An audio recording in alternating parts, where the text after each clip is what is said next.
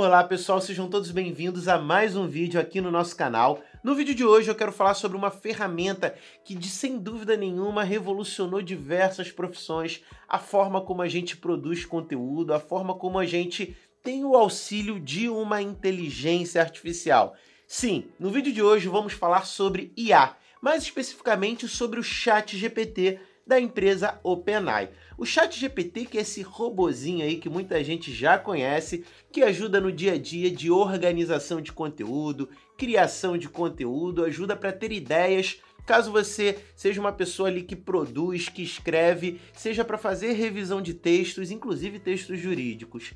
Recentemente nós tivemos inclusive um ministro do STF clamando para uma Big Tech desenvolver um sistema baseado no Chat GPT focado para o judiciário, que pode organizar textos, materiais, jurisprudências, precedentes. Cara, a gente só está começando. A OpenAI disponibilizou o Chat GPT no final de 2022 e não tem nenhum ano e essa tecnologia já está atingindo patamares que eu nunca, na minha vida, que eu sempre gostei muito de tecnologia, nunca pensei que chegaria. Bom, eu estou aqui com meu celular para mostrar uma atualização do Chat GPT. Eu sou assinante da versão Pro, eu pago 20 dólares por mês e agora o Chat GPT ele pode conversar com a gente.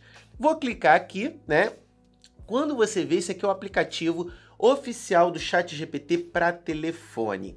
E ele tem disponibilizado, pessoal, aqui, no caso, um fonezinho de ouvido. Se eu clicar nele, eu vou poder começar a conversar com o Chat GPT como se fosse uma conversa ali de fato com uma pessoa. E isso me lembrou muito um filme que eu gosto bastante com Joaquim Phoenix, aonde o nome do filme é Ela. Ele basicamente se apaixona por uma inteligência artificial que conversa com ele de uma forma muito fluida. Ela acaba ficando senciente ao longo do, do filme e, cara, é muito legal. Se você não viu, recomendo que você Veja esse filme, é, é, muito legal, tem um pouquinho ali de Black Mirror, então é bem interessante. E eu quero trazer como que essa ferramenta aqui pode ajudar a gente que é advogado no dia a dia, principalmente para aqueles que atuam sozinho, né? Às vezes não tem oportunidade de conversar com outro, com um colega para ter ideias ali e até fazer, ter sugestões, enfim. Vou clicar aqui e a partir do momento que eu clicar, tudo que eu falar vai ser conversando com o Chat GPT, tá, gente? Vamos lá? Chat GPT, meu nome é Felipe, eu sou advogado e gostaria que a partir de agora você agisse como um assistente jurídico. Em que posso auxiliá-lo no campo jurídico hoje? Um cliente acabou de me procurar pois ele está com um problema de um ar-condicionado que não foi entregue pela empresa. Ele está reclamando bastante que está muito quente na cidade dele e o prazo para entrega já acabou. A empresa simplesmente não responde ele. O que você acha disso?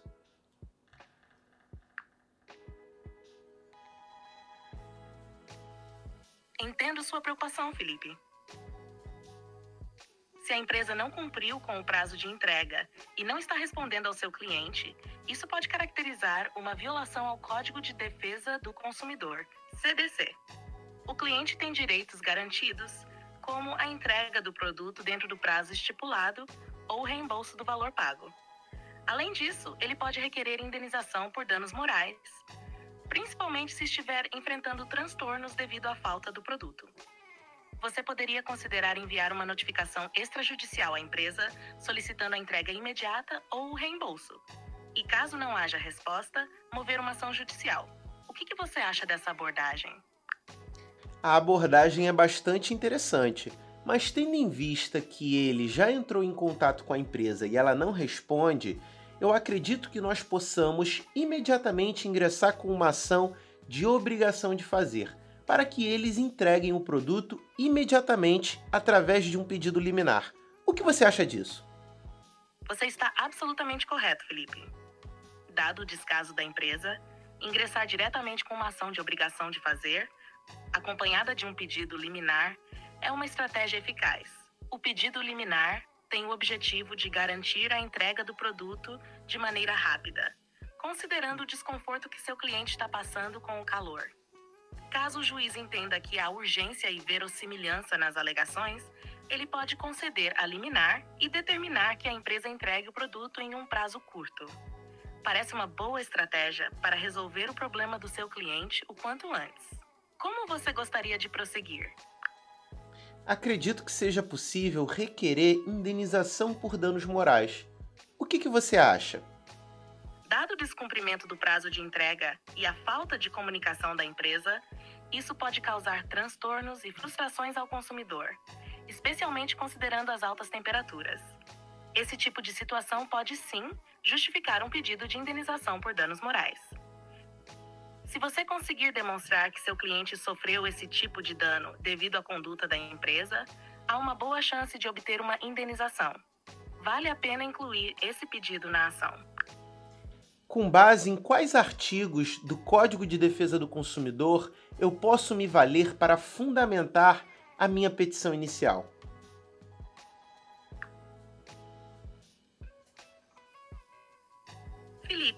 Para fundamentar sua petição inicial, baseada no Código de Defesa do Consumidor, CDC, você pode considerar os seguintes artigos. Artigo 6. Este artigo elenca os direitos básicos do consumidor, e você pode destacar, principalmente, o inciso CIS, que trata da efetiva prevenção e reparação de danos patrimoniais e morais. Artigo 14. Trata da responsabilidade do fornecedor por defeitos na prestação de serviços. Artigo 18. Estabelece a responsabilidade dos fornecedores por defeitos de qualidade que tornem os produtos inadequados ao consumo ou lhes diminuam o valor, e também por aqueles decorrentes da disparidade com as indicações constantes do recipiente, da embalagem, rotulagem ou mensagem publicitária. Artigo 35. Este artigo é relevante quando o fornecedor não cumpre a oferta ou publicidade. Diz que se o fornecedor não a cumprir, o consumidor pode, alternativamente, e à sua escolha, exigir o cumprimento forçado da obrigação nos termos da oferta, apresentação ou publicidade, aceitar outro produto ou prestação de serviço equivalente, ou rescindir o contrato com direito à restituição de quantia eventualmente antecipada, monetariamente atualizada e a perdas e danos. Você também pode citar o artigo 39, especialmente o inciso 1, que considera prática abusiva o fornecedor recusar atendimento às demandas dos consumidores na exata medida de suas disponibilidades de estoque. Com esses artigos, você pode construir uma argumentação sólida para defender os direitos do seu cliente e buscar a indenização por danos morais. Lembrando que a jurisprudência também é uma fonte importante para fortalecer seus argumentos. Boa sorte com sua petição. Obrigado. Agora, com base na nossa conversa, eu gostaria que você elaborasse um e-mail para ser encaminhado ao cliente considerando todos os passos que tomaremos para resolver o problema deles. Você elaborou o e-mail? Aqui está uma sugestão de e-mail para ser enviado ao seu cliente. Assunto: Plano de ação. Problema com entrega de ar-condicionado. Olá, nome do cliente. Espero que este e-mail o encontre bem. Quero atualizá-lo sobre os passos que planejamos tomar em relação ao problema que você está enfrentando com a não entrega do ar-condicionado pela empresa, nome empresa. Entendemos sua frustração e desconforto, principalmente devido às altas temperaturas na sua cidade, e estamos comprometidos em resolver isso o mais rápido possível. Nosso objetivo com esta ação é obter uma ordem judicial que force a empresa a entregar o ar-condicionado imediatamente. 2. Pedido liminar. Juntamente com a ação, solicitaremos um pedido liminar. 3.